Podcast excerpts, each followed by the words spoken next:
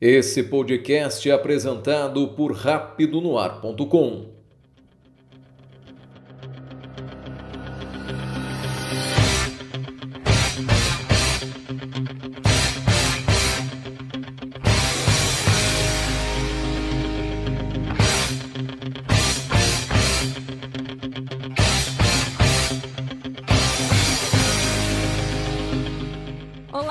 sou Kézia Maria e está começando mais um episódio do podcast Agora São Elas.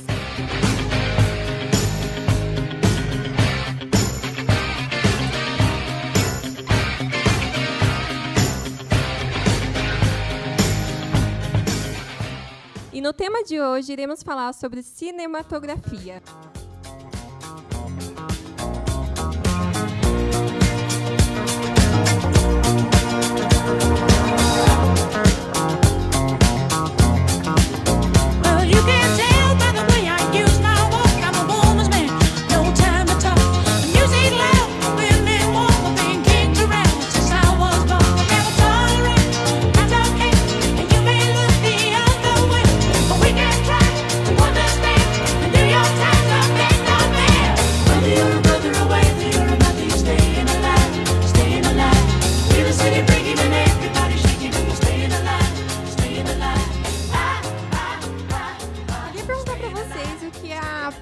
Palavra filme, séries e documentários é, representam para vocês em uma palavra.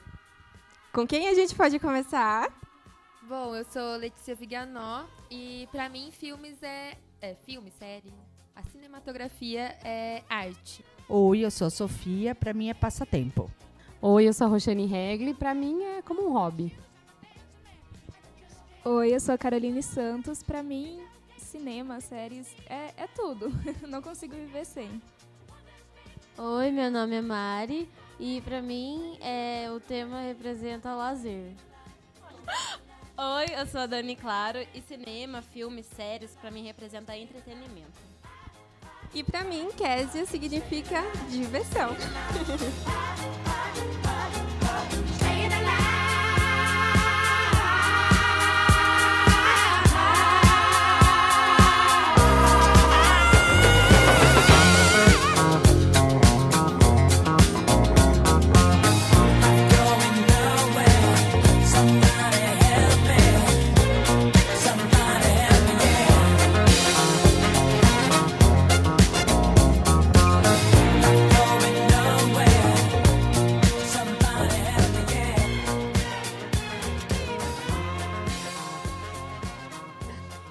temos um convidado muito especial. Tudo bem, convidado?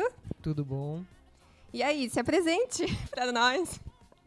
É, meu nome é Vitor Sequino, eu sou cineasta, formado em cinema pela CEUNSP. E eu tô aqui para responder as perguntas de vocês e, e discutir um pouco sobre esse assunto que é a minha área de atuação. Seja muito bem-vindo, Vitor. É um prazer te ter aqui. A gente tá muito feliz com esse tema, porque é um tema muito legal, né? Ninguém consegue viver sem filmes e séries hoje.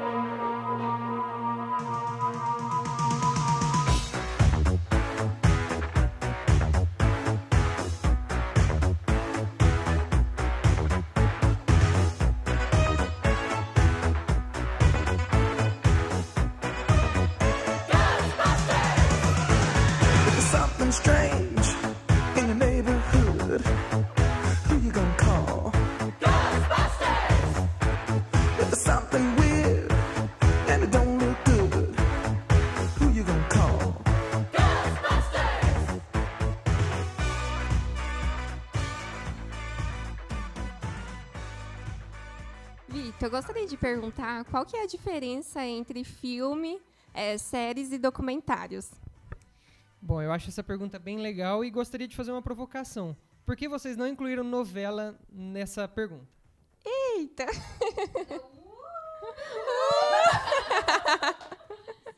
Porque novela, sei lá, não faz parte disso? Do, do entretenimento de filme? Então, o legal de tudo isso é que a novela, na verdade, ela é uma herança da radionovela. Diferente do cinema, no, na radionovela o que, que é mais importante é o áudio. Então as novelas, se você perceber, você não precisa estar o tempo todo olhando para ela, assistindo ela para entender o que está acontecendo. Se você tiver de repente na cozinha, ouvindo a TV na sala, você consegue acompanhar todo o enredo do que está se passando na novela sem precisar necessariamente ver. Então todas as falas já são construídas para que isso aconteça. É claro que com a chegada das séries e do espaço que elas têm tomado, as novelas procuram hoje em dia fazer imagens mais fortes, mais contemplativas e que também transmitem alguma coisa. Mas a, a premissa ainda continua sendo a mesma, de poder contar a história através do áudio, para quem não está assistindo diretamente à TV, conseguir também entender a história. Já a premissa do cinema é um pouco diferente, porque a gente tem uma coisa que chama situação cinema, que é quando você está isolado numa sala com quatro paredes escuras e só a tela na sua frente para você acompanhar, sem nenhuma nenhuma interferência externa, sem, nem, sem nada que vai te atrapalhar. Então, é, tudo que está se passando na tela vai tentar te transmitir uma, uma parte dessa história. Então, a iluminação está contando uma história, a, a música está contando uma história. Além do diálogo, tudo que você está vendo está contando uma história. Se tem um vaso é, em cima de uma bancadinha, aquele vaso está te contando alguma coisa. Se é um vaso muito bem elaborado, de repente ele está te falando que aquela família é rica. Se de repente não tem nada no quarto, você já está vendo que é uma família menos, menos favorecida. Então, tudo no cinema ele está te contando a história que, que foi roteirizada. Desde o que você está vendo, ao que você está ouvindo, a todos os sentimentos que está sendo criado. E as séries, elas tentam acompanhar esse ritmo do cinema. Elas tentam trazer para sua casa tudo isso que o cinema é, de além de, de ter essa disponibilidade de iluminação, de objetos, de arte, de tudo que é criado com música, também ter um, uma boa, um bom desenvolvimento das personagens. Porque aí você tem muito mais tempo do que só aquelas duas horinhas de tela para construir uma personagem mais sólida, para construir uma personagem muito mais forte. Então, respondendo a pergunta propriamente feita no começo, o documentário ele é um relato da verdade. É quando o cineasta para para retratar o que está acontecendo na frente dele. O cinema já é ficção. Ele é a criação de um roteiro, mesmo que a partir de histórias reais, existe um planejamento, existe uma não que no documentário não tenha, porque tem, tem, tudo tem bastante planejamento quando a gente liga uma câmera. Mas na ficção o planejamento ainda é muito maior. Para cada cena, para cada take, tudo muito bem ensaiado, tudo muito bem preparado. Então é uma ficção construída de cabo a rabo, mesmo que com uma história real. E as séries têm a mesma premissa do, do cinema, de ser extremamente planejado, de ser uma ficção criada. A diferença é que ela tem mais tempo do que no cinema. Ela perde um pouco a situação cinema, de você estar tá numa, numa sala com várias pessoas assistindo. Assim, perde vírgula porque hoje a gente tem também essa possibilidade em casa, com as TVs cada vez maiores, com os sons cada vez melhores, mas. Uh, o que tem de diferente mesmo na série é o tempo. Um tempo para poder elaborar bem a personagem, para poder ter um conteúdo em tela bem mais uh, extenso e, enfim, com, com tramas bem mais elaboradas, sabe? Isso é o que a gente se apaixona pela série. É porque dá tempo de você crescer junto com a personagem, de entender tudo que está sendo criado ali, de tudo que está acontecendo naquele universo e se inteirar de algo que muitas vezes no cinema fica curto. É, tem pouco espaço de tempo para você entender uma história muito grande. E é por isso que a série apaixona tanto. Porque a gente tem essa história é, grande e bem elaborada para a gente poder acompanhar. Rain, what a glorious feeling. I'm happy again. I'm laughing at clouds so dark Então, assim, ah, se eu tenho uma grande empatia, por exemplo, por La Casa de Papel, Quer dizer que eu poderia ser uma assaltante super incrível? Ou que eu já sonhei com isso? então, isso é complicado. É isso, Sofia? Eu acho que a psicóloga vai responder melhor isso. Sim, não, brincadeira. Não, brincadeira. Não, na verdade, assim, se você parar para pensar, tem todo esse conte contexto e conteúdo que ele explicou super hum, bem e tal, mas é, se você se identifica com a, com a Casa de Papel, por exemplo, não necessariamente você poderia assaltar o banco, mas é, existe, obviamente, dentro do seu, do seu é, imaginário, da sua personalidade, toda uma ideia de realizações, toda uma ideia de ousadia, de luta, de como você faria aquilo. Existe um momento em que eles eh, tentam eh, compensar algumas injustiças. Existe um momento em que a série eles se unem e eles se tornam quase que uma família e um por todos e todos por um. Então assim, não necessariamente significa que você ia assaltar um banco, mas talvez você tenha muito de- desse espírito de se tornar muito amiga, de se tornar praticamente família, de, de vamos junto, a gente se arrisca junto, a gente eh, faz as coisas juntos, a gente briga por um mesmo ideal. Não necessariamente roubar um banco, mas outras coisas podem ser. E, e, assim, eh, são coisas muito positivas. Eu assisti fiquei super encantada com a série, acompanhei todos, assisti rapidinho e tal. Eh, e assim, eu me identifiquei com vários personagens e vários momentos, eu gostei super. Eh, não, não, não passa pela minha cabeça soltar um banco. Mas, assim, algumas coisas, né? Ainda bem, gló- glória a Deus, né? Mas tem algumas coisas que do meu, do meu universo fazem parte mesmo. Assim, eu gosto de me tornar amiga e, e me tornar super próxima das pessoas a ponto de saber que você pode contar comigo em qualquer situação e saber que eu também posso pegar meu telefone. Em qualquer situação eu tenho alguém para contar e, e, e- da gente ter uma ideia assim ah vamos gravar o agora são elas eh, sei lá a gente falou aí de uma viagem legal do, no podcast passado vamos tentar fazer em loco lá né e, e a- abraçar a ideia junto por mais que seja em brotas tá gente por mais que, que a ideia venha assim brotas. Mas eu acho que isso é, é muito do, do porquê a gente se identifica, não necessariamente com a questão do assaltar o banco, mas com a questão do, do contexto geral. Sim, as pessoas elas não, não se apaixonam pelo assalto. Não é simplesmente o assalto que está em jogo quando você assiste a Casa de Papel. Você se apaixona pela mulher que a Nairobi é. Pelo quanto ela é incrível, pelo quanto ela é, é, sabe, forte. e pelo quanto o professor é inteligente, pelas ideias que ele tem e fala, nossa, como eu não consigo pensar Pelas assim. pe- personalidades, né? É pelas personalidades daquelas pessoas que vocês se apaixonam. Então, a- é, o assalto é só um pretexto para colocar as pessoas como humanos. Então, além do assalto, existem humanos. E eu acho que isso que a arte do cinema tem o poder também, de te mostrar coisas que vão além de algumas coisas. Por exemplo, não sei se vocês já assistiram o filme Breaking... uh, filme não, a série Breaking Bad. Então, mostra o homem além do, do professor de química e o produtor de drogas, né? Ô, Vitor, além dessa influência psicológica que a gente tem né, nos personagens, aquela identificação, empatia, como você falou, tem também uma técnica nas cores que eles usam nas imagens, a playlist. Isso também influencia você identificar com aquele filme ou aquela série? Tem essa influência? Sim, totalmente. O, o cinema ele é pensado do começo ao fim para te iludir.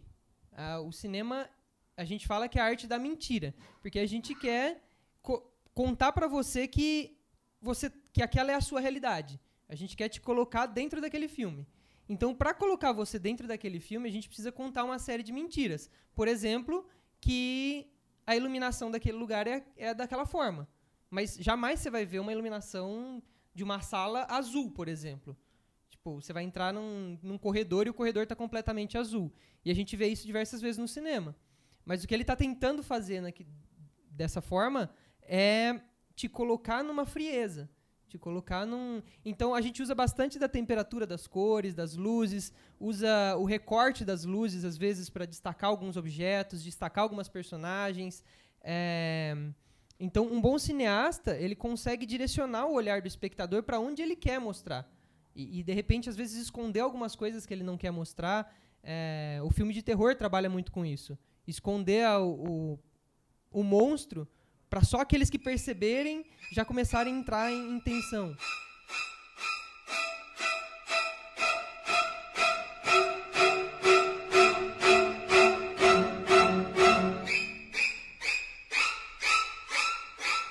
No cinema, a música e o roteiro, os personagens, eles são dependentes, é, digamos que um do outro? Sim, completamente. É, o filme Tubarão, por exemplo. Sem a trilha sonora, Tubarão é um filme de, de comédia.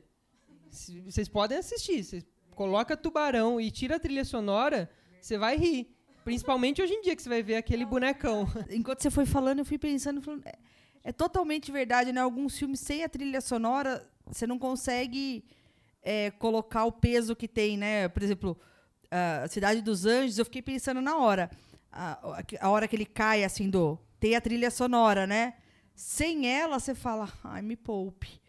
Né? Tô pensando aqui, sem a trilha sonora, você falaria, ai... Perderia a graça. Totalmente, você falaria, ai, me poupe, moço. Vamos tentar de novo. Né?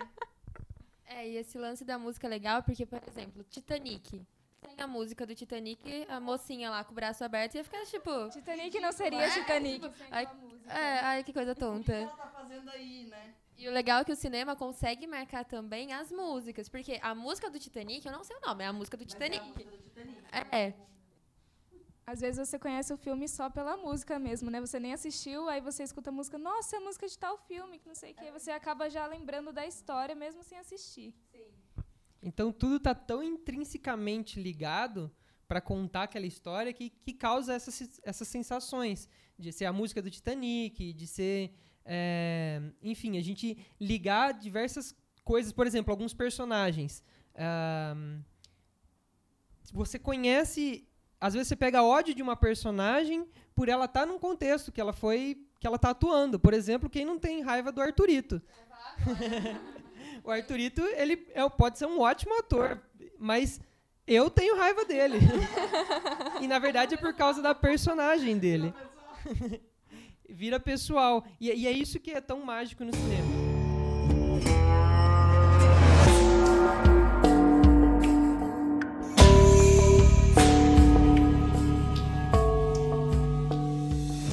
Sophie, é, quando a pessoa ela pega e fala, ah, essa semana eu vou maratonar filmes, séries, documentários ou somente filmes, vou pegar e vou assistir vários filmes.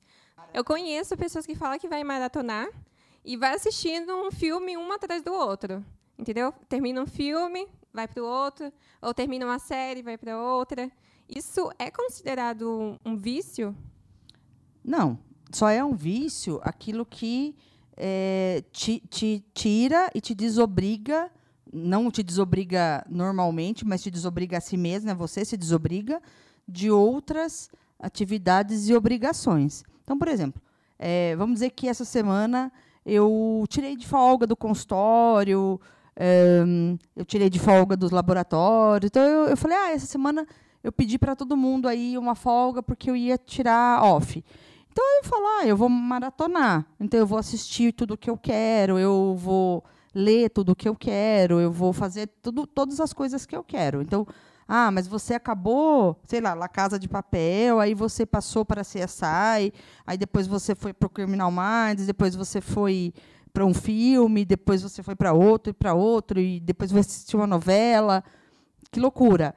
Não, é- essa foi a minha semana e eu decidi que essa minha semana eu ia passar assim.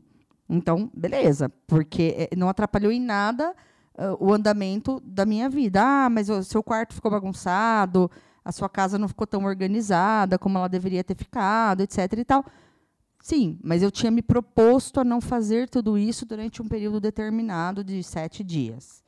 Né? O que a gente tem que pensar é que não, não pode existir assim, é, sei lá, vai lançar o- a, marato- a temporada 2 do La Casa de Papel às 10 horas da manhã da terça-feira. Então eu paro tudo que eu estou fazendo, largo emprego, largo tudo, e eu sento lá e eu vou assistir isso. E assim, é, as consequências que se danem. O que não pode acontecer é que eu passe dias e dias assistindo televisão, computador, celular, as coisas aí onde vem as Netflix e tal, e, e que eu esqueça, por exemplo, que eu tenho que fazer minhas obrigações, que eu esqueça, por exemplo, que é, a casa tem que ser limpa, a comida tem que ser feita, ou se eu for um, um estudante que eu tenha aula para fazer, é, dever para cumprir, conta para pagar, ir ao banco, enfim. É, então, isso, tu, é, o vício, a gente considera tudo que te faz fazer em excesso, em tanto excesso, mas tanto excesso, que ele acabe te causando um prejuízo em, em várias áreas da sua vida. Então, assim, é, não é só o meu emprego que eu deixei de lado naqueles dias e tive o desconto. Não, eu deixei o meu emprego, eu deixei de lado a minha casa, eu deixei de lado as contas que eu tinha que pagar, eu deixei de lado os estudos. De repente, eu ia te ajudar numa coisa que a gente tinha combinado já um mês atrás e eu te larguei na mão, não atendi nem o telefone. Então, assim, o, o, a gente considera um vício tudo aquilo que realmente é prejudicial. Mas quando você fala, ah, eu vou maratonar uma série, desde que você maratone isso, ou filme, ou etc., o que você quiser fazer, e, e que você escolha um momento que seja o seu momento de lazer, a única coisa que a gente tem que ter claro é que assim, o seu momento de lazer, você ocupou todo ele de uma única forma. Né? Então, por exemplo, eu, Sofia, não, não tenho problema de ocupar o meu momento de lazer de uma única forma se eu decidir que eu vou assistir várias séries. Eu gosto mais de série do que de filme. Acho que talvez, até pelo que o Victor falou, agora eh, encaixou como uma luva no que eu penso, né? É, sem saber. Então, assim, eu, eu sempre quis entender isso que o Victor explicou hoje. Assim, ele clareou a minha mente. Mas é, eu não tenho problema algum de terminar e falar assim, ai, eu só assisti série. Eu falei, não, eu, eu assisti todas as séries que eu queria, né? E eu revi todos os personagens que eu queria. É, só, só é um problema se você falar assim, puxa, eu fiquei no Netflix, assisti todas as séries que eu queria e eu tinha que. Nossa, eu queria tanto ter lido o livro que eu emprestei de uma amiga, agora eu vou ter que devolver sem nem ter começado. Então, sim, foi ruim, né? Porque você acabou não dividindo bem o seu tempo. Mas nesse caso não foi um vício, só é quando ele te prejudica em quase todas as esferas. Qualquer vício, ele, eh, você tem que olhar que ele te prejudica em quase todas as esferas da vida.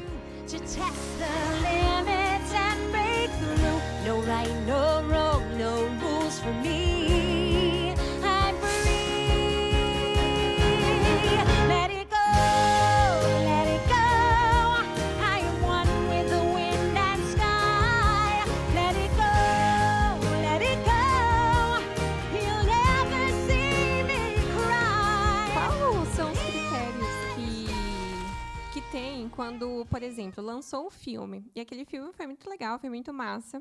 Quais são os critérios que o pessoal do cinema tem para lançar, por exemplo, uma parte 2, uma, uma parte 3, tanto para série também? Então, o cinema, ele é muito. É um produto. no caso, o cinema é um produto e ele é feito para ser um produto. Aqui no Brasil, a gente tem pouco essa visão de que o cinema é um produto. Mas quando a gente vai para os Estados Unidos e vê o que que é a estrutura de Hollywood, o que é a estrutura do cinema lá, o cinema é 100% um produto. Eles pensam nisso para vender. Então, tudo é pensado para vender. Até a forma como eles eh, praticam essa venda é do tipo, eles pegam, fecham um pacote de 10 filmes. Nesses 10 filmes, um eles têm certeza que vai dar certo. É o Vingadores, por exemplo.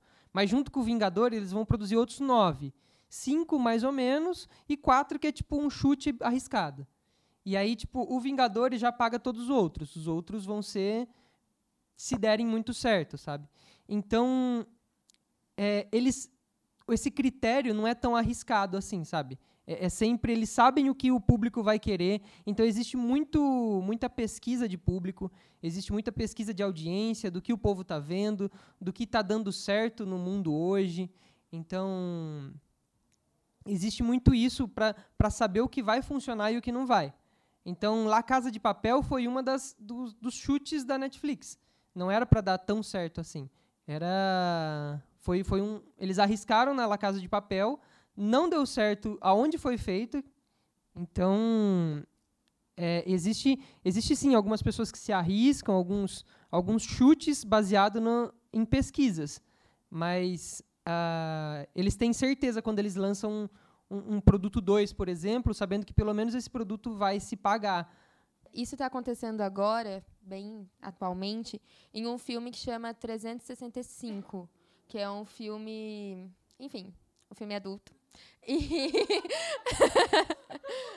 é, bom, para todo mundo entender, é um filme, eu não lembro de que país que ele é, mas é como se fosse Espanha, é, é, Itália, alguma coisa do tipo. E ele é meio que a versão 2 de 50 tons de cinza. Só que assim, é, dando um pequeno spoiler, mas eu não assisti o filme. Mas enfim, ele conta a história de um cara que sequestra uma moça e ele tem 365 dias para conquistar ela. Só que daí ele usa métodos um pouco tensos. É, síndrome de. Eu ia falar agora. é, e ele. E, tipo, tá sendo criticado, mas assim que estourou, tipo, assim que uh, foi publicado pela Netflix, o filme estourou. Porque todo mundo queria saber qual era desse cara e por que a mocinha se apaixonava por ele. Que daí vem o lance da teoria da. Teoria não. É, da síndrome de Estocolmo, que ela que diz que tem nesse, nesse filme. E assim, foi uma aposta da Netflix, porque o filme já existia. Já existia, eles apostaram e em menos de dois dias virou febre mundial. Então, assim, uma dica, não assisti, mas tá aí, né? Had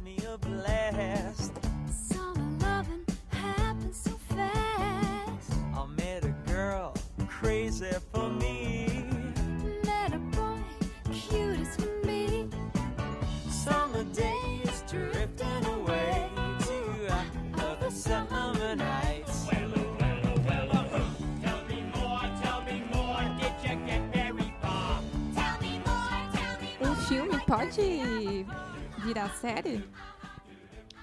É, no mundo de hoje, a gente está trabalhando muito com o lance do multimeios. Então, a pessoa que pensa no filme para virar série, ela já está pensando nesse lance de, de repente, multiplicar. Porque, desde quando. E esse lance do multimeio surgiu muito no cinema com, com a Guerra nas Estrelas. Quando surgiu Guerra nas Estrelas, eles começaram a fazer produtinho, começaram a fazer bonequinho, e você queria ter a espada, você queria ter a nave, você queria ter. Então, é, começaram a se pensar o cinema além do cinema. O cinema ele pode ser mais do que isso. E, e hoje em dia a gente tem isso espalhado de forma é, bem plural. Então, a gente pode, de repente, tipo, um filme ter uma, uma conversa com uma página no, no Facebook, por exemplo, é, alguma série. é, tem exemplos de séries, por exemplo, que tem perfis é, dos personagens nas redes sociais e esses personagens alimentam como se fosse da série. É, então, fazer um filme que vai gerar uma série é bem possível. Sounds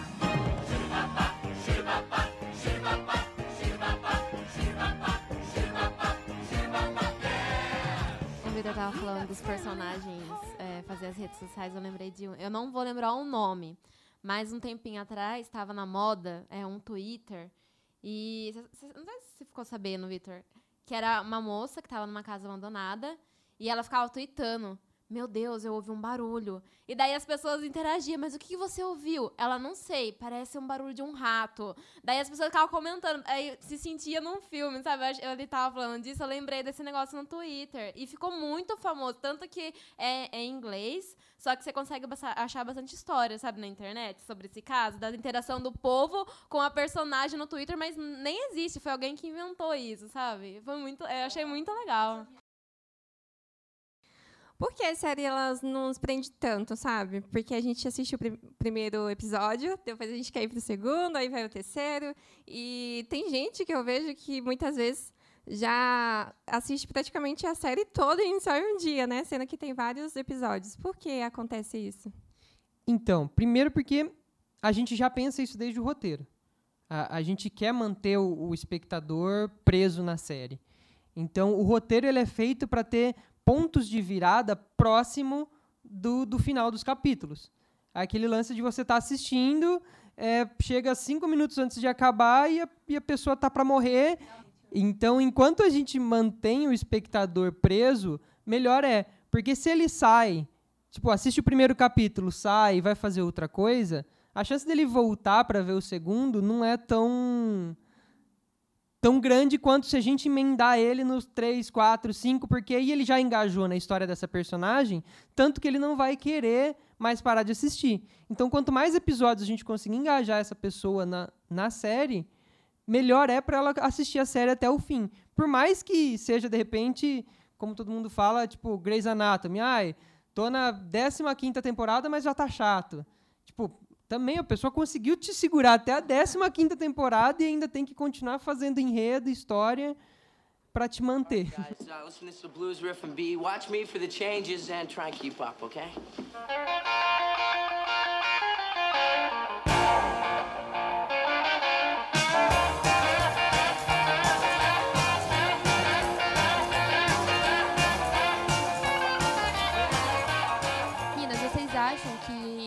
Filmes, as séries e os documentários, isso é mais certeza, mas os filmes e as séries, eles refletem a realidade que a gente vive? São um reflexo da nossa realidade de forma meio mascarada, vamos dizer assim? Eu, eu acredito que sim, porque teve uma. é, Pode ver que é época a Netflix. A Netflix acho que é a mais conhecida, né? O, o, o mais conhecido. É, pode ver que é, é- é época. Tem época que fala só de estupro. Os que mais tá em bomba lá é assunto sobre estupro. Ou sobre. Quer ver, teve outro caso do que ultimamente estava tendo de crianças que são abusadas pelos pais, são maltratadas. Aí teve uma época que as séries estourou. Então pode ver, tudo que tá em alta lá, normalmente está refletindo a sociedade.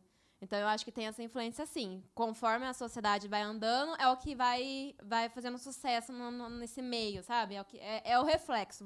Mesmo, da mesma forma que a literatura, o livro, acho que é- eu acredito que seja o reflexo da sociedade, esse mundo do cinema também seja o reflexo da sociedade. Se está em alta, então tem que ver quais são as notícias do mundo, o que está acontecendo. Então eu acredito que seja reflexo sim. É, eu concordo com ela e puxando mais para um gancho de séries adolescentes. Isso tem acontecido mais ultimamente. Tem fugido do clichê e chegado num ponto mais delicado dessa questão da adolescência no, extremo, com drogas, é, sexualidade, essas coisas todas.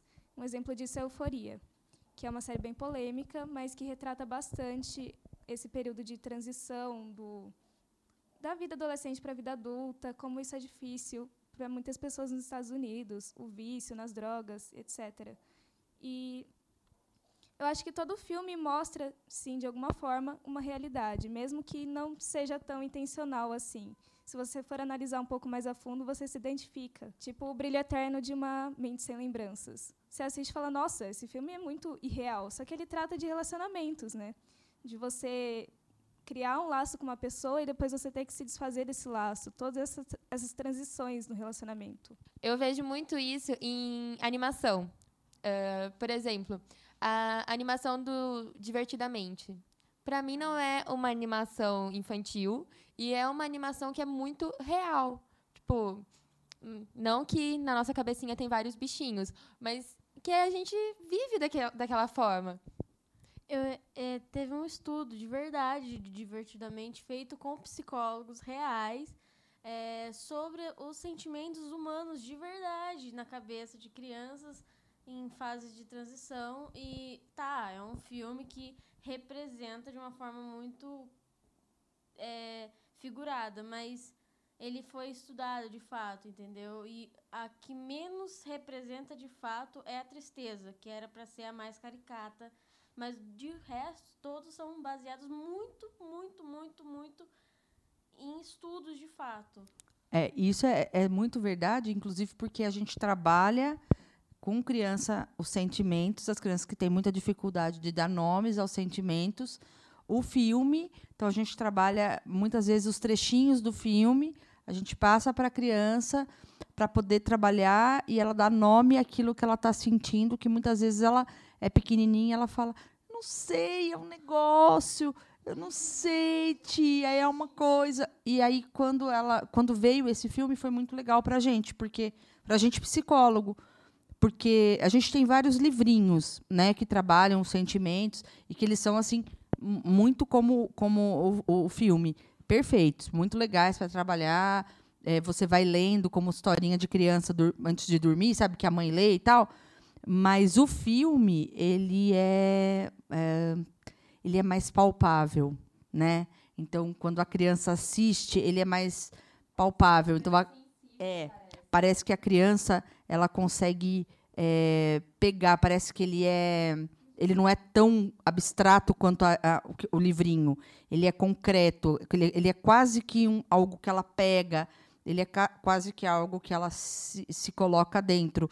E assim como com adultos, é, tem alguns filmes que a gente orienta até, é, inclusive a psicologia, a gente tem listas de filmes que, que a gente faz é, e passa entre nós psicólogos, que são filmes hollywoodianos mesmo, filmes é, feitos para o, o comércio, não é o comércio, você não falou comércio, produto, é, mas que, que são assim extremamente é, bons para que a gente consiga trazer, evocar alguns sentimentos, algumas situações e algumas reflexões do paciente.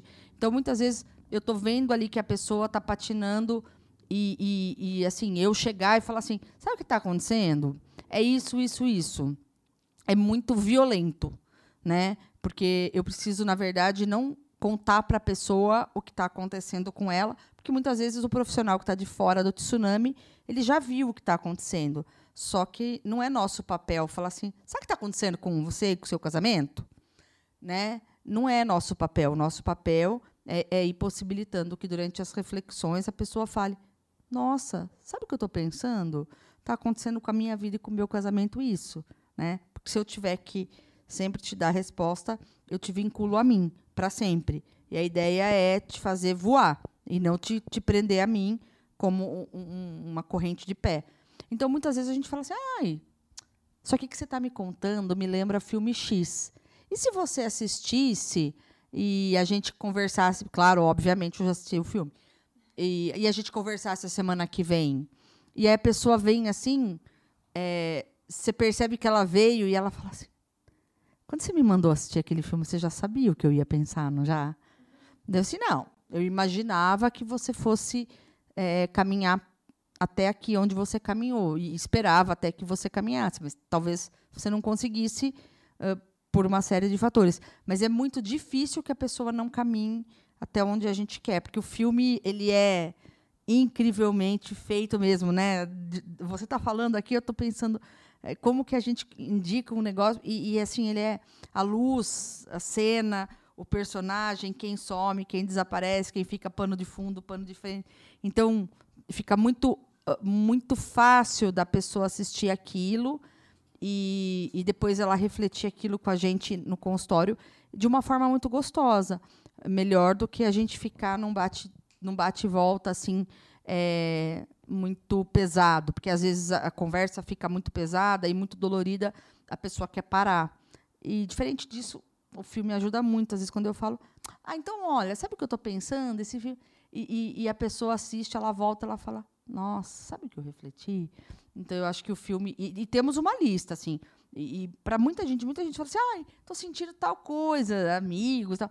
Você não tem nenhum filme que eu possa pensar sobre isso? Daí às vezes eu falo, olha, esse, né? Ou algum colega psicólogo, tô com um caso tal, tal, tal, tal. Algum de vocês aí recomenda algum filme? Eu mesmo às vezes ponho no grupo.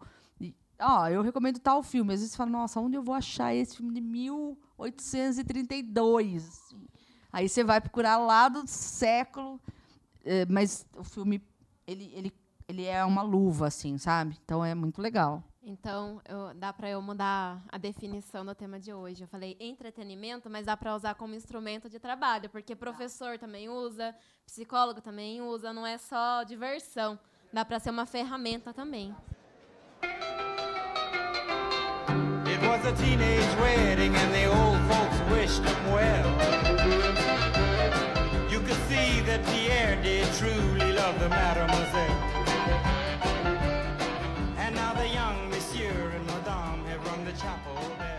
Que você acha sobre a pergunta que a Lê fez, Vitor?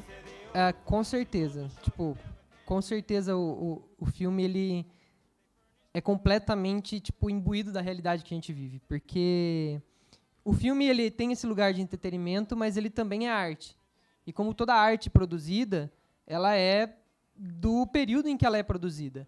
Então, o, quando a pessoa pinta um quadro, ela está pintando além do, do que está na tela, tudo aquilo que ela viveu até aquele momento. Então, toda a bagagem que ela tem, ela está passando para aquela, para aquela arte.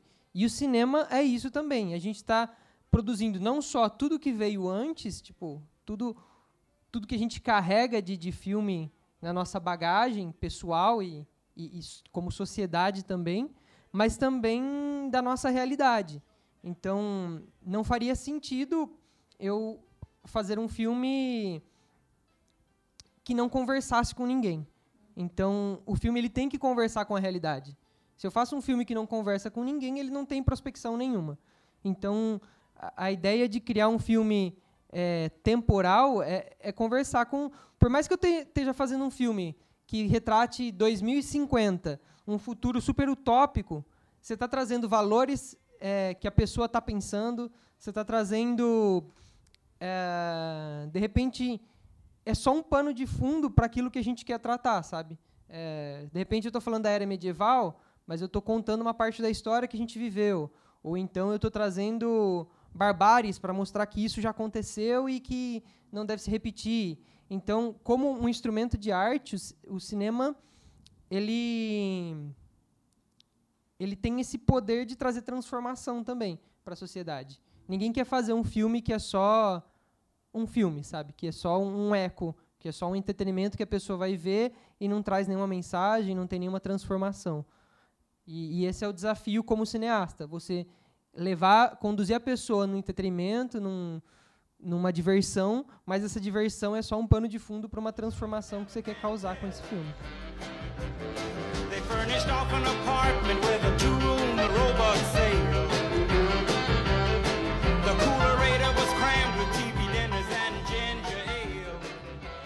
Então agora a gente vai fazer sobre as indicações de filmes e séries, porque todo mundo aqui gosta de filmes, de séries, documentários. Então cada um aqui vai ter uma indicação para passar para vocês, ouvintes. É, podemos começar por você, Vitor? Pode ser sim. Ah, eu vou indicar a própria série que eu citei aqui, do Breaking Bad. Quem não assistiu, é uma série incrível, porque para mim ela é, é uma escola de cinema. Porque hum, os criadores da série conseguem é, usar todos os aspectos, todas as, as tramas, para conseguir te enganar, para conseguir te prender de forma que você consegue se apaixonar até por um traficante, por um vendedor de droga, por um produtor de drogas, que era um simples professor de química. E, e a forma como eles fazem a evolução dessa personagem, para mim, é, é o ápice assim do, do que a gente tem hoje em dia.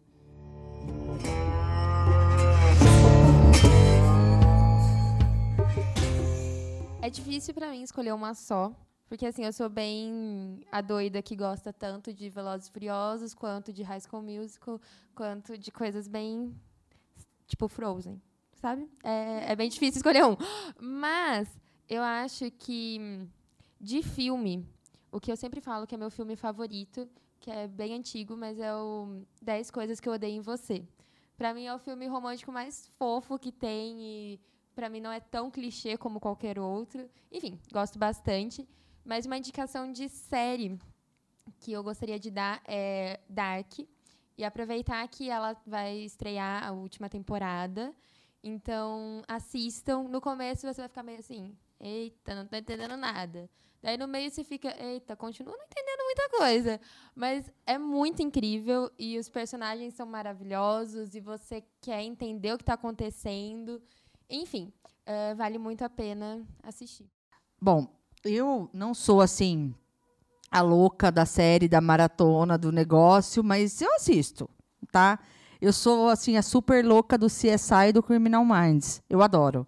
Então, eu já assisti 845 vezes, eu assisto episódio repetido, mas eu gosto. Então, eu super recomendo o, o Criminal Minds, o, o CSI.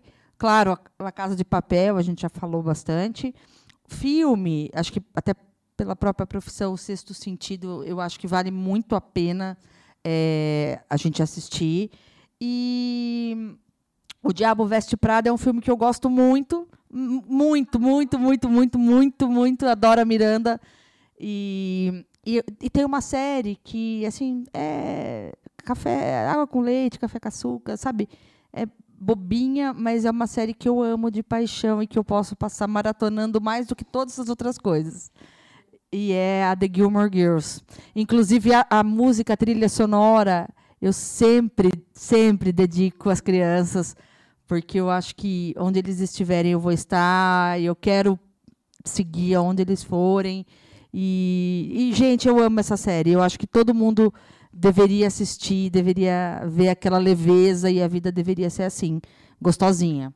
Então, são, são as minhas. Eu não tenho muitas indicações, eu não sou uma pessoa muito, muito assim, mas essas são as minhas diquinhas. I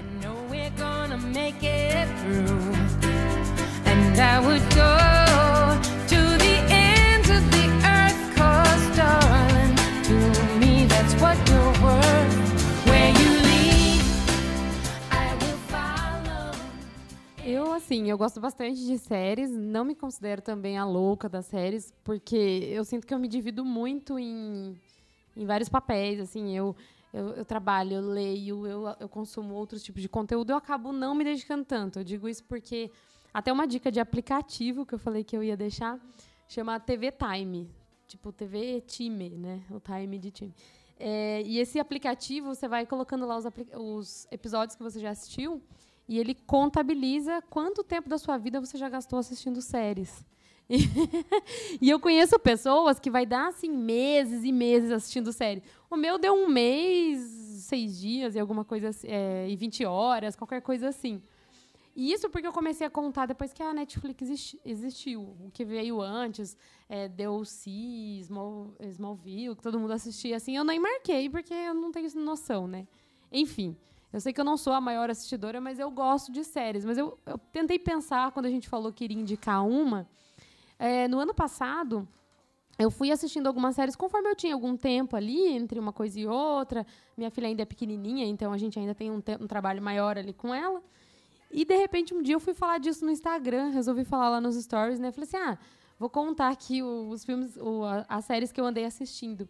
E eu percebi que eu assisti várias séries em sequência é, falando sobre mulheres, de alguma forma. É, mulheres meninas, mulheres adultas, mulheres envolvidas em crimes. Então foi muito engraçado que eu fiz uma praticamente uma playlist de filmes de mulheres. Tem até um teste que fala lá, é, eu não vou lembrar, talvez a Sophie lembre. É um teste que fala se o filme ele é adequado do ponto de vista da mulher, assim, né? Porque tem filmes que a mulher só fala de, de relacionamentos entre meninas, aquela coisa assim que não não tem um assunto é, de conteúdo. E todas essas séries que eu assisti passavam. Então hoje a minha dica vai ser a que eu vou deixar assim que eu gosto muito é Anne com E ou Anne with an E, que é uma menina que só dando uma pincelada, ela é uma menina órfã que de repente ela encontra uma família, mas é uma é uma série muito fofa, muito assim, muito doce. Mas ela fala de assuntos muito importantes ao longo da- dos episódios. Ela trata com doçura coisas muito assim pesadas até, desde a da questão do- dos pais, né, da- do relacionamento dela, tanto dos valores pessoais dela como como menina e aquela menina que está virando mulher, aquela menina que está começando a entender o mundo e que ela sonha numa época em que ela não poderia sonhar, em que ela deveria sonhar, aprender a ficar em casa, ela sonha ganhar o mundo, ser diferente. Então é muito assim, ela aprende a ter ousadia, até casa acho que com o assunto dos adolescentes que a gente falou no episódio passado, a gente vê isso na Anne. Então é um episódio que eu gosto muito. Queria aproveitar e falar também de mais uma que vai estrear. Eu fiquei sabendo que a segunda temporada sai amanhã. É, que vai ser lançada a segunda temporada agora, dia 19 de junho, que é o Coisa Mais Linda. É uma série brasileira e fala de uma mulher, na verdade é de um grupo de amigas, e toda a série começa com uma, uma, uma personagem que é uma mulher dos anos 50, que ela vai de, ela é de São Paulo, ela é uma, uma mulher rica da burguesia, vamos dizer assim, e ela vai para o Rio de Janeiro para ajudar o marido dela a abrir um restaurante. Só que quando ela chega lá, ela descobre que o marido abandonou ela, fugiu com o dinheiro e ela tem que recomeçar. Então é muito legal a história dela recomeçando com a ajuda de outras mulheres. Mostra ali é, uma mulher empreendedora, uma ousadia de uma mulher que precisa enfrentar uma sociedade diante de uma mulher divorciada numa, numa década muito complicada. Ela abre uma, ela abre tipo uma boate, assim, uma, uma casa de shows, né? Que na época era uma coisa muito ousada, uma mulher abrir e tal. Então essa série também é uma série que eu achei muito legal, muito impactante por conta dos assuntos que ela discute, que ela mostra eh, um poder ali na mulher e com muito respeito por ela, né? Eu achei muito legal. Então fica a dica também. E eu vou falar só mais uma. Tem uma que é muito boba, vamos dizer assim, mas a gente morre de rir, que chama Nail Witch. Não- é, soletrando é N-A-I-L-E-D, espacinho, I-T. Ela é uma série que parece um reality show de confeitaria. Só que, assim, as pessoas não são confeiteiros. E eles são assim, ah, eu nunca fiz nada, mas eu quero provar para o mundo que eu sei fazer um cupcake. E as pessoas fazem desastres terríveis, mas é a coisa mais engraçada. A Mari tá falando aqui que ela assistiu. É uma série que parece boba, mas para dar risada a gente morre, né, Mari? Não, essa série é é um negócio que você pensa assim, você entra no Masterchef, você vê o Masterchef e você fala, eu nunca vou ser um Masterchef, que eu nunca vou conseguir fazer um negócio desse. Aí você entra nessa série e você fala assim, Claro. fácil, eu faria isso aí melhor que esse povo. Gente, povo ruim, meu Mas- Deus, mas o as- que que você tá fazendo? Meu Deus, por que que... Essas suas reações, e você fica maravilhado, você não quer terminar a série, você vê a México, a Brasil, a- todas as que tem, tem Mas várias. assim, ô, ô Mari, inclusive esse, esse, esse termo, nailed it, é tipo, ah, eu. Você consegue, Eu né? fiz, eu dominei, eu consegui, É. né? E a gente. Quem assistiu essa série ou quem assistir, um dia vai fazer alguma bobeira na cozinha e vai falar. Eu consegui! E Porque a gente eu. fez isso, a gente fez um bolo Eu horroroso e falou assim: Ah, consegui! Não, aquilo lá foi I pior nail que it. nail it. Foi pior. Não, aquela torta, aquela torta ficou... Mas é muito legal. Assistam e deem muita risada. aquela Tem série, duas para refletir, uma para se pra você se a- a- confortar ali, que a Anne é muito boazinha, muito fofinha. Mas tem a Neowit pra você rir. É. Bom, já pegando o gancho da Rô, eu já vou falar a minha listinha de série. Eu vou ter que interromper, porque quando a gente falou que o tema ia ser é, filmes, séries, ela, a Mari falou assim: tem que ser só um, um pra indicar. Aí eu falei assim: não, pode ficar à vontade, mas por favor, não leva 100 dicas. Ela trouxe uma listinha aqui. um pergaminho. Não a é. Sopa tá falando que é um pergaminho. Não é um Mari- pergaminho. Ouvintes, saber, existe uma folha de caderno. Olha, eu cortei a folha pra não ficar estranho, tá? Olha, olha, pelo amor de Deus. Não, mas eu vou começar aqui a minha lista. Eu coloquei alguns e alguns já foram ditos. Então eu coloquei outros.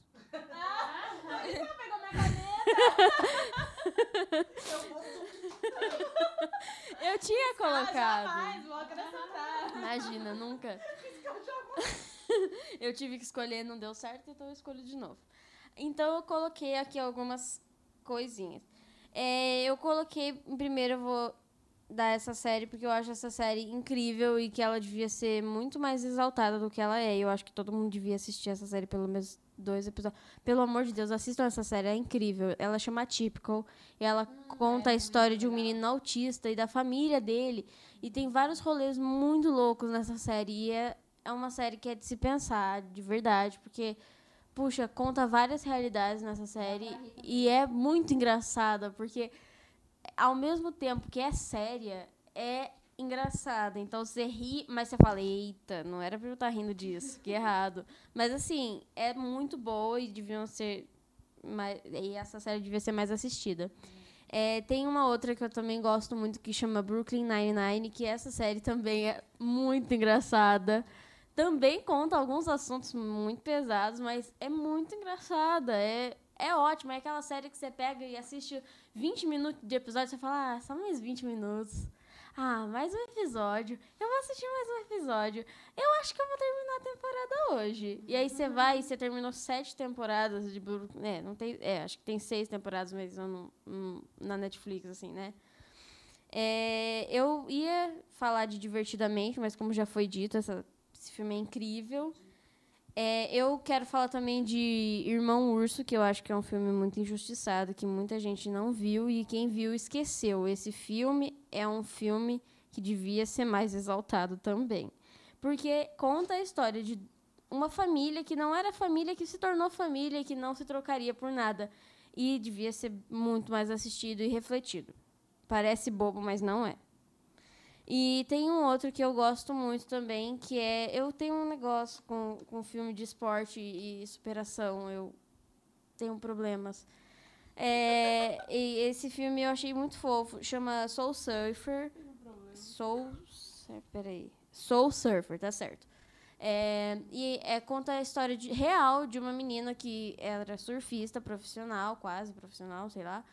E ela foi atacada por um tubarão, mas ela não desistiu, mesmo depois de perder um braço. Como é que surfa sem um braço? E ela conseguiu surfar sem o braço. E é um filme que.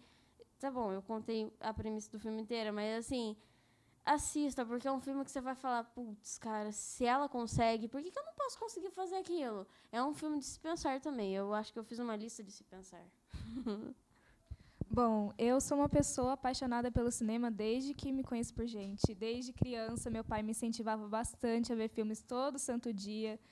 Então, foi uma coisa que eu comecei a gostar de estudar também. E a minha dica é para quem gosta dessa questão de estudar a arte, como que acontece. E um exemplo da psicologia das cores que a gente citou aqui é o filme La La Land, que é um filme muito premiado, né? É um musical que está na Netflix agora. E, gente, é mais do que um musical, é mais do que um romance. O final a gente não espera o que vai acontecer.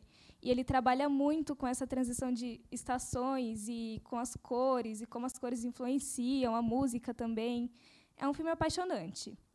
E minha segunda dica para quem gosta de estudar cinema é um filme bem recente que é Era uma vez em Hollywood, que é um filme do Tarantino, só que ele foge um pouco dessa violência do Tarantino assim, um pouco mais no final, né? Mas ele explica bastante sobre o fim da era de ouro do cinema e o início de, da independência dos atores, dos roteiros e tudo mais. E como isso afetou muita gente que só trabalhava com isso. E conta a história de um ator que ele tá que ele era um desses atores de faroeste que acabou perdendo a sua profissão nessa transição aí. E ele tenta se encontrar nesse novo formato de cinema, sem contar com a fotografia e o, a trilha sonora, que, que é incrível, te prende do começo ao fim. O fim é meio, meio gore, assim, né? mas já era se esperar que fosse pelo diretor. Mas quem tem bastante paciência e gosta da arte toda do cinema vai adorar esse filme. E ele usa de pano de fundo a história da Sharon Tate. Caso vocês não conheçam, vale muito a pena pesquisar sobre é, a Sharon Tate, a família Manson, que é uma coisa que foi muito relevante na história do cinema, marcou bastante. E eles tratam isso de uma forma mais, como que eu posso dizer, mudada, utópica no final do filme. E tem uma minissérie também que foi lançada recentemente na Netflix que chama Hollywood. E ela conta esse período da, da Era de Ouro, que todo mundo era, nossa, endeusado por ser um ator, uma atriz de Hollywood. Esse era o maior sonho de todo mundo. Só que a gente sabe que por trás dessas produções maravilhosas tinha um certo escândalo, né? E essa série mostra isso. Mostra todos esses escândalos que aconteciam na época, que, para ser mais exata, em 1947, né? E também mostra uma visão mais utópica dessa época, como seria se não tivesse tanto racismo, se não tivesse tanto preconceito com a comunidade LGBT, se eles abraçassem mais essas causas, como poderia ser hoje. Eles deixam essa reflexão na gente. É, de série, creio que muita gente já assistiu essa, e, mas eu conheci gente que não conhecia essa série ainda esse ano, que é Stranger Things. Essa série é uma nostalgia infinita, é uma nostalgia muito boa. A gente se sente nos anos 80, sendo que às vezes a gente nem chegou a viver nesse tempo. E trata de vários assuntos assim de, que chamam atenção, é, superpoderes, esses romances assim no meio, essa vida adolescente. Então é uma série muito legal para quem gosta dessa, dessa nostalgia. E eu quero frisar a indicação da Letícia para Dark, que Dark sai dia 27 de junho. E é uma série assim maravilhosa, sem palavras para descrever, é uma das melhores séries que a Netflix já fez. E você pode assistir e não entender da primeira vez, nem da segunda, mas quando você prestar bastante atenção, você vai entender, você vai pesquisar mais sobre, é sobre viagens no tempo e paradoxos. Então, se você gosta disso, essa série é propícia. Vai sair a terceira e última temporada, que é um ciclo, né? Tudo eles trabalham com o número 3. É, três linhas temporais, 33 anos. Então, é uma coisa muito interessante, gente. Dark é cheia de easter eggs. A dica que eu vou dar é. Eu gosto muito de filme que faz a gente refletir ou melhorar como pessoa. É, e esse, esse filme acho que é, é muito atual, por isso que eu acabei escolhendo ele. É claro que tem várias dicas, né? Tem, ainda mais para quem gosta, né? É impossível você indicar um. Mas eu vou indicar Escritores da Liberdade. Ele não é um filme atual, ele foi lançado em 2007. Só que, assim, é, é uma sala de aula do subúrbio dos Estados Unidos e a professora é uma professora recém-formada. E ela entra nessa sala com o objetivo de fazer a diferença naqueles alunos. Só que esse aluno, essa, essa sala é dividido em grupinhos que eles é, classificam como gangues, né? Mas é panelinha atualmente, ou grupinho de amigos, assim vai. E é dividido só negros, só brancos, só latinos, só orientais. Cada um com seu e ninguém se mistura com ninguém. E nesse, no, no que essa professora quer tentar mudar a vida deles, eles falam assim: você não sabe a nossa história, você não sabe o que é um policial chegar na sua casa e atirar na sua família sem ter motivo, você não sabe o que é andar na rua, pôr a mão no bolso e morrer com um tiro nas costas. E daí ela fala assim: não, eu quero conhecer mais vocês. E ela tenta, ela tenta fazer algo a mais na vida deles, é, ensinar eles que eles podem ser alguém na, na vida. Não tem só duas opções, ou você sobrevive e acabou. Não, você pode ser alguém na, na, na sociedade, você pode ser alguém na sua vida. E daí, para tentar conhecer mais eles, ela lança um projeto baseado no livro da Diário de Anne Frank, que é uma judia e quando ela teve, quando ela fez 13 anos, ela começou a escrever a perseguição que teve naquele período da Segunda Guerra, que o Hitler é um é um é uma figura que representa toda a maldade que existia. Acho que ninguém consegue achar uma outra figura tão maldoso que nem ele na época. E ele era muito racista, ele não gostava de defici- deficiente, ele não gostava dos negros. E o que mais marcou foi os judeus, né? Que ele mais perseguiu. Os ju- Os judeus não podiam ir no cinema, judeu não podia eh, pegar ônibus, transporte público, não podia fazer nada. E eh, eu- ela começa a querer entrar na vida desses, desses jovens por, por esse livro, para falar assim que não é só o negro que é perse- perseguido, não é só o branco que é perseguido, todo mundo tem a sua perseguição. Então ela começa a ensinar eles sobre a ética, sobre a empatia, começar a querer saber a história do outro também, não é só o seu povo que sofre. E por que, que, eu, que eu falei desse, desse, desse filme? Porque recentemente lá nos Estados Unidos, é, George Floyd, né? Que ele morreu asfixiado. E a gente vê que a gente está em 2020 e ainda tem esse negócio de racismo, né? Então, eu acho que é um filme que fica a dica para as pessoas relembrar que todo mundo tem a sua importância na sociedade. Não é porque é negro, não é porque é branco, não é porque é asiático. Todo mundo, todo mundo tem a sua, sua luta no dia a dia. Então, eu acho que falta um pouco mais de empatia na sociedade, né? Então, por isso que eu indico esse, esse filme. Pra gente, por mais que seja antigo, mas é um tema muito atual. Eu, eu queria aproveitar o gancho da Dani, porque a, a minissérie que eu vou indicar é Olhos que Condenam. E eu amei essa série, vou ser bem sincera, eu não sou uma pessoa que assiste várias séries e vários filmes. É, vamos dizer que eu não tenho muita paciência, mas eu assisti Olhos que Condenam e pesquisei bastante sobre o filme antes de assistir, vi, vi bastante relatos no YouTube de pessoas que assistiram. E a maioria das pessoas, é, quando falaram desse filme, falaram que é um filme muito. Assim, você tem que ter uma paciência para assistir esse filme, sabe? Porque ele é, aconteceu de verdade, né? É em fatos reais. Ele é baseado em fatos reais e conta a história de cinco adolescentes, né? Que moram no é Harlem. Falam? Harlem. Então, e E é muito legal, assim, é, uma, é algo que, como a Dani disse, que acontece no na nossa sociedade.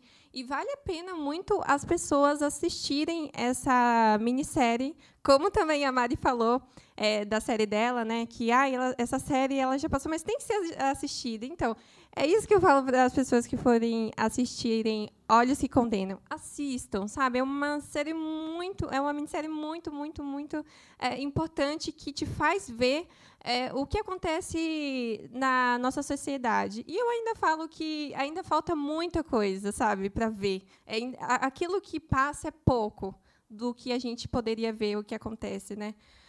E é aquilo que a Dani falou também, referente à empatia. Temos que ter muita empatia.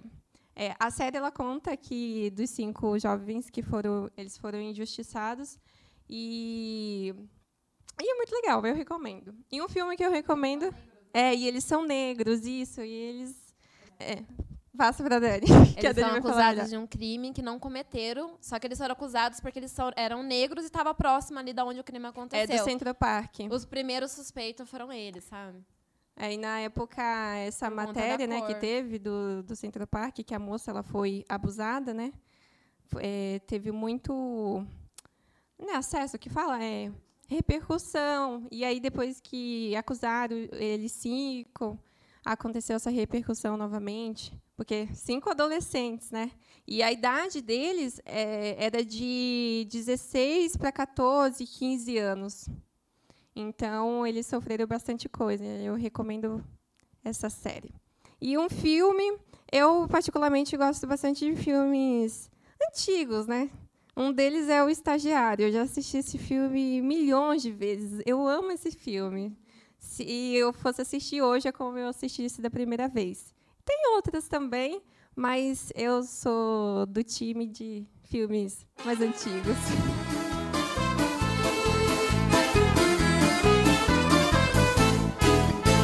Mattina mi sono alzato, oh vela ciao, vela ciao, vela ciao. Então é isso aí, Vitor. Eu gostaria muito de te agradecer pela sua presença, por ter aceitado o convite de estar aqui hoje com a gente. Foi muito legal, muito bacana. Creio que quem nos ouviu hoje é, pegou várias dicas. E é isso aí, muito obrigado. E espero que tenha uma parte 2 desse podcast, que tem muitas dúvidas. Eu que agradeço poder participar e com certeza, convite super aceito. Quando quiserem, podemos estar aí. E é isso aí, a gente vai ficando por aqui. Quero agradecer aos ouvintes, né, que nos escutaram até agora. Fica aí nossas dicas e indicações com mais um podcast. E queremos fazer sim uma segunda parte com o Vitor. E se vocês tiverem indicações de, de filme ou de série, documentários, é, novelas, né, que o Vitor falou pra gente, é, manda no nosso e-mail que é Agora são elas, arroba rapidonoar.com.br. tchau! Ciao, ciao, e seppellire